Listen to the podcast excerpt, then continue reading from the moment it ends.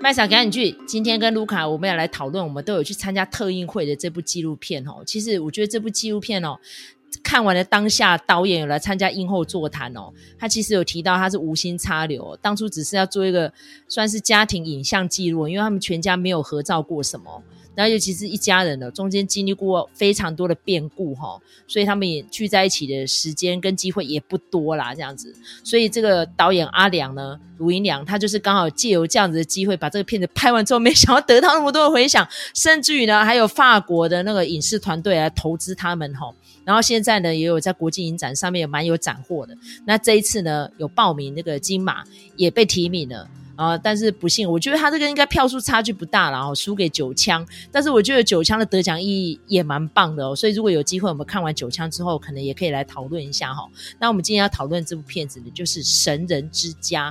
那导演卢盈良呢，当初在创作这个片子的时候，就是像麦嫂刚刚前面所提到，就是为了帮家庭做个影像记录嘛。然后我在映后的时候有提到说，我整个看完的感觉有点像是我二零一六年在看那个日常对话的感觉，因为其实日常对话就是母女两个有点像是和解的样子。然后妈妈呢，就是因为长期受到家暴，然后最后呢，选择就是带着一双女儿。离家出走，然后最后妈妈就创了一个，算是一个歌诶，关系班一种诶，然后也出柜成为一个女同志。所以当年我是在女性影展的时候第一次先看到，它是比较长版的，然后就有做一个剪辑版，然后就去报名金马，也得到那一年的金马奖的最佳纪录片，甚至于呢，他还代表台湾哦去参赛奥斯卡哦。那因为其实蛮特别，是用纪录片的身份去参赛奥斯卡。基本上算史无前例哦，所以日常对话算是第一例哈，所以我有提到这个事情，然后阿良导演说，对，他有看过那部片，也有受到一点启发，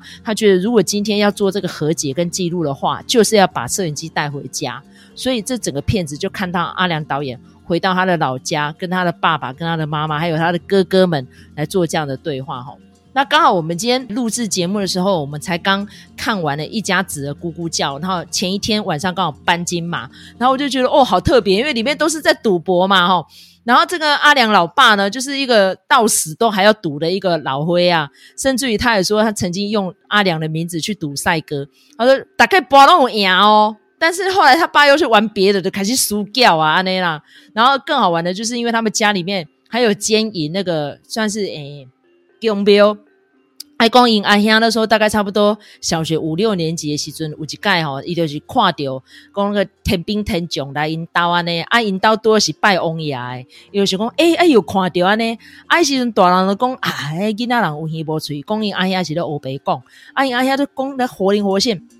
啊因老爸爱跋筊嘛，就讲啊无安尼你开一好，你若开甲有对安尼，我就甲你相信安尼，啊真正诶他哥哥就从香灰炉里面就有看到号码安尼。啊，因老爸真正去签，真正得大奖哦，但是就谈那些概念，后边都无啊。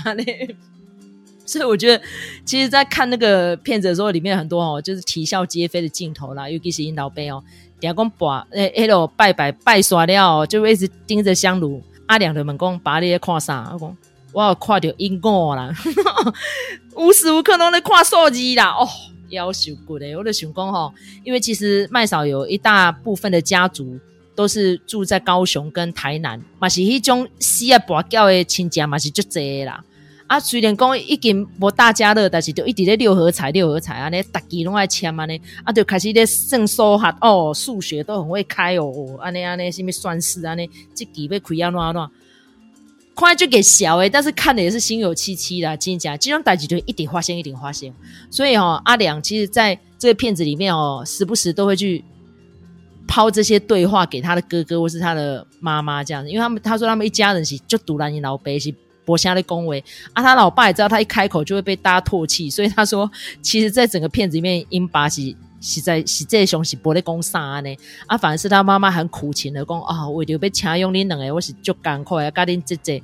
哦，迄时阵哦，一早去四五点起床吼，就要开始哦去人煮饭，啊，哥要去讲洗衫，啊，哥要去讲。出来倒沙缸这样子，他妈妈就是什么工都打，就是要想办法，就是养这一家子。因为哦，一共引导北东伯被插小滚啊那啦，就是要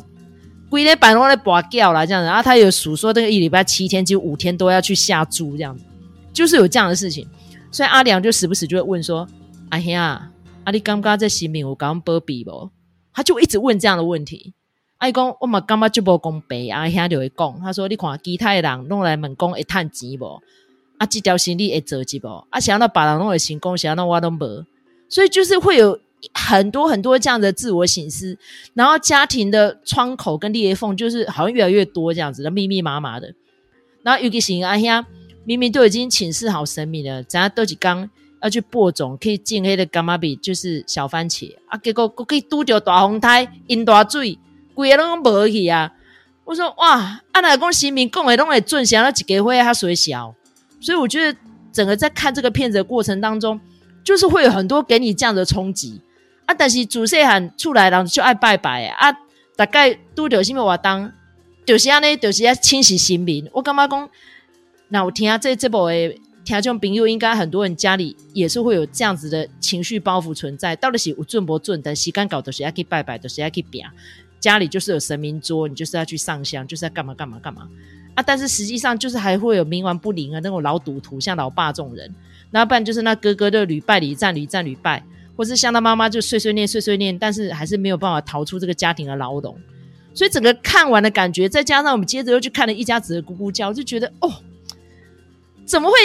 那么类似，那么雷同？我刚刚讲这台湾家庭那里。可怜的遐贼啊那啦吼，所以不知道卢卡也是看完这纪录片几天了吼，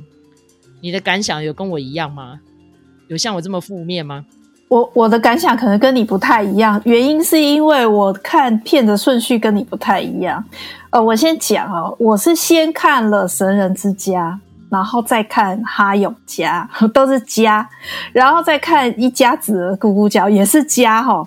那个时候。因为呃，先看完《成人之家》跟《哈永家》的时候，我就觉得说，哎，这两个家庭很像啊，《哈永家》跟那个阿良导演他们家很像啊，你看有多像？好，都是有兄弟啦，哈，然后兄弟不是那么融洽了，哈，然后呢，要有的时候要互相借钱，然后中间就会有一些芥蒂，哈，像比如说那个阿良爸爸，就是很很爱赌，那个《哈永家》里面那个把上。其实某种程度来说，他也算是一个赌徒啊，哈，他觉得说，诶，我去选这个 乡长，搞不好会选上啊，然后为了选这个乡长，就花很多的钱，哈。你说有没有像？其实我觉得也是有点像。然后呢，他们的结局也很像，就是说都不用去管这些有的没的，哦，那但是还是不是一家人？还是啊，到最后。会留在身边的人就是家人，一家子的咕咕叫就更不用讲了，因为他就是又是一个赌徒爸爸嘛。那个时候我其实看完这些金马的这个有入围的电影的时候，我就有点好奇说，假设今天是一个外国人来看这些电影，然后说你们金马奖那个最大的那个影展入围的奖的这个电影全部都是这种的，我就想说。到底人家会怎么去想象台湾这个社会呢？但是我后来又转念一想，就是说，或许这些都是台湾社会到处可见的切片，只是我们不知道，我不晓得，我没看过而已哦。那呃，虽然在里头呈现出的是一个比较低迷的好台湾社会，但是呢，它。其实也是我们的真实嘛，好，尤其是像《神人之家》这个是一个非常真实存在的故事啊。那我就记得很有趣的是，我那个时候呃也是一样，就是我们那场也是导演有参加映后，那。映后之后呢，大家在场外就一直围着阿良导演，要跟他合照啊什么的，然后问一堆问题呀、然后甚至我还看到我们那场有马欣哦，影评人马欣，他也去看了那一场啊。那我就我那个时候就问导演一个问题，我就说：哎，导演，你这部片子啊，从头到尾这样子拍，你有没有任何一个环节有去问过那个玄天上帝？他说没有，完全没有。那你就可以看出，他其实是。一开始的时候，是他对于这个信仰充满疑惑，然后才有想要拍这个片子的齁。然后呢，到后来呢，我就说，因为里面那个种小番茄，这个是一个非常重要的环节哦。那我记得印象非常深刻，就是有一场戏是，就是哥哥在种小番茄，然后他在跟呃哥哥聊天这样子。我就说那一段啊。那个阿良导演讲的那个话，我说听起来很像是你已经写好，然后照着念的，因为那段真的是很开哦。我我应该这样子讲，就是说我的设想哦，或者是我自己所经历到的状况，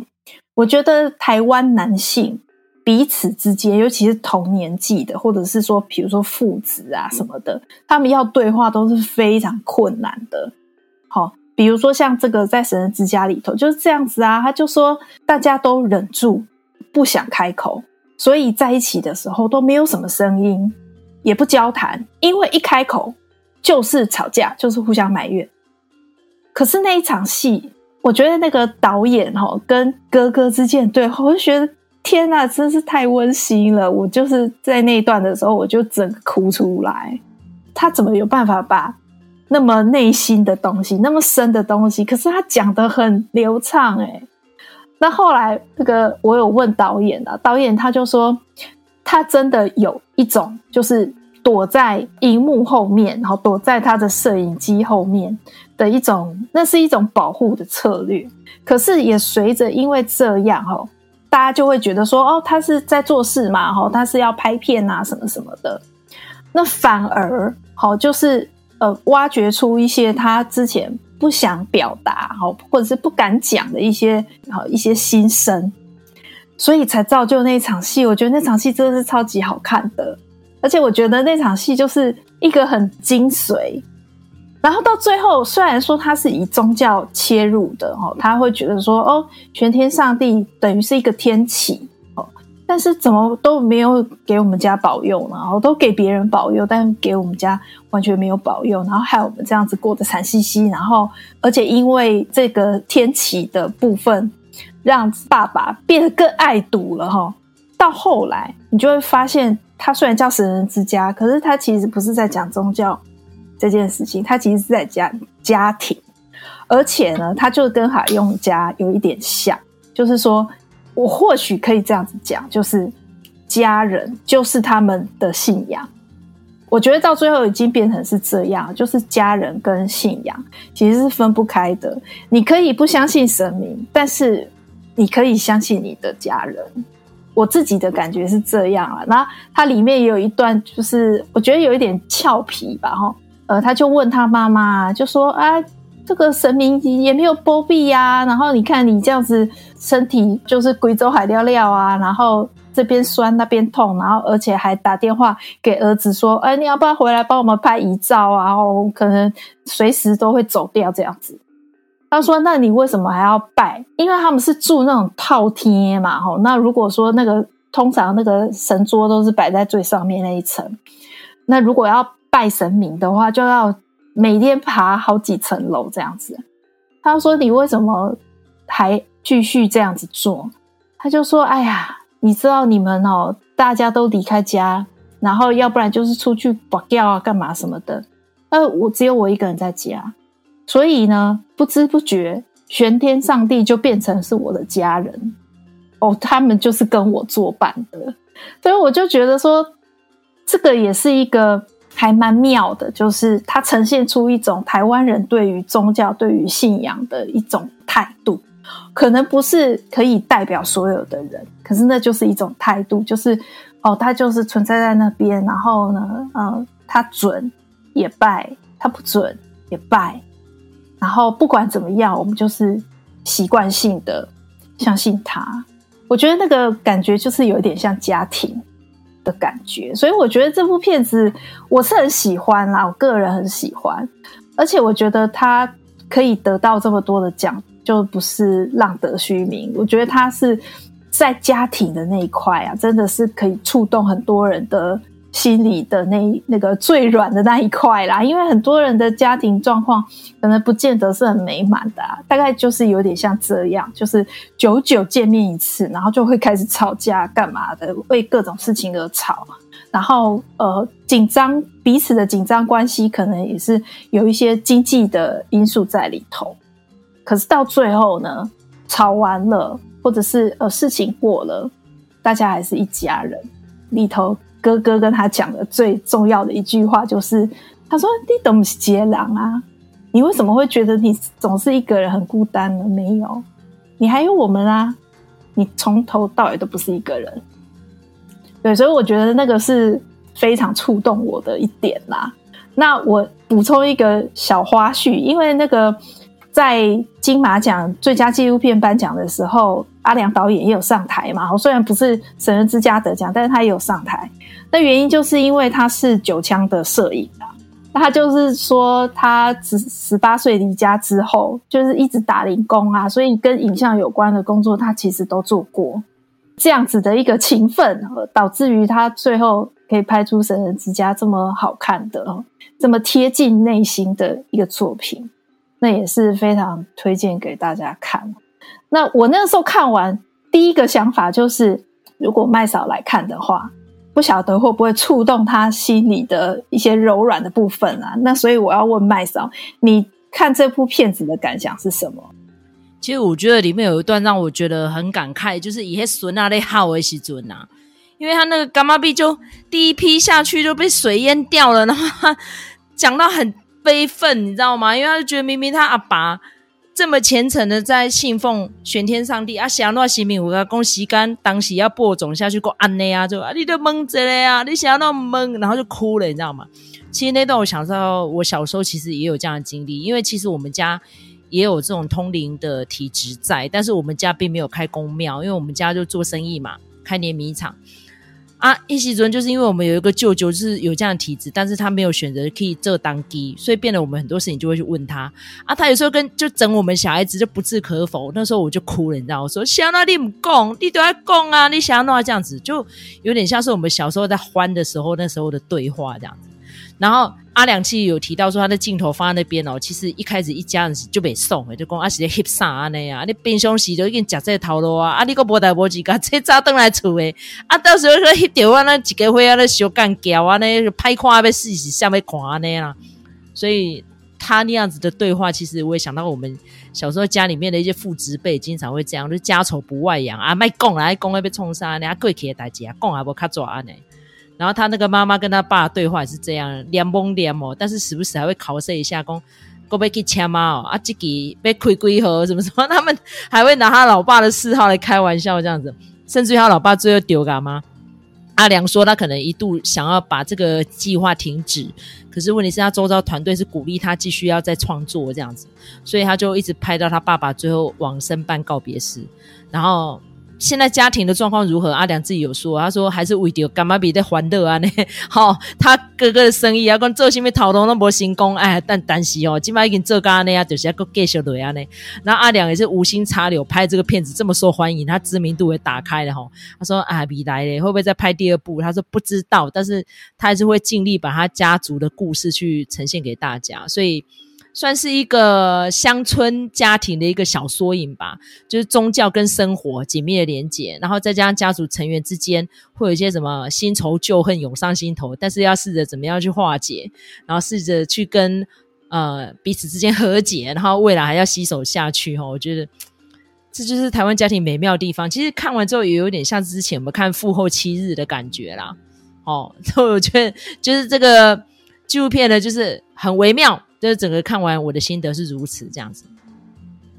我可以稍微讲一下刚才麦嫂讲的那一段，就是那个小朋友啊，其实那段我也有哭诶、我我感觉我跟他一样，觉得说你为什么不问这样子，而且我觉得那个那种感觉是，我觉得可能这个爸爸哦，就是哥哥这个角色，他已经太习惯于生活的困境了。然后就变成说，他连求助都不想求助。好，明明这个玄天上帝就在旁边，哦，你为什么不问呢？我觉得那个应该是所有的人都会有这样子疑问哦。但是他在内心里头可能会觉得说，